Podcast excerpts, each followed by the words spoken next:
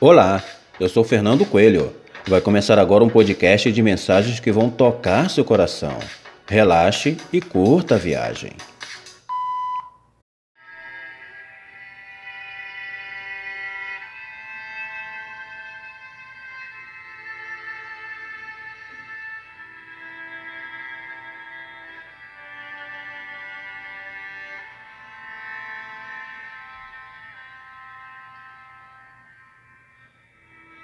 Eu chorei sozinho.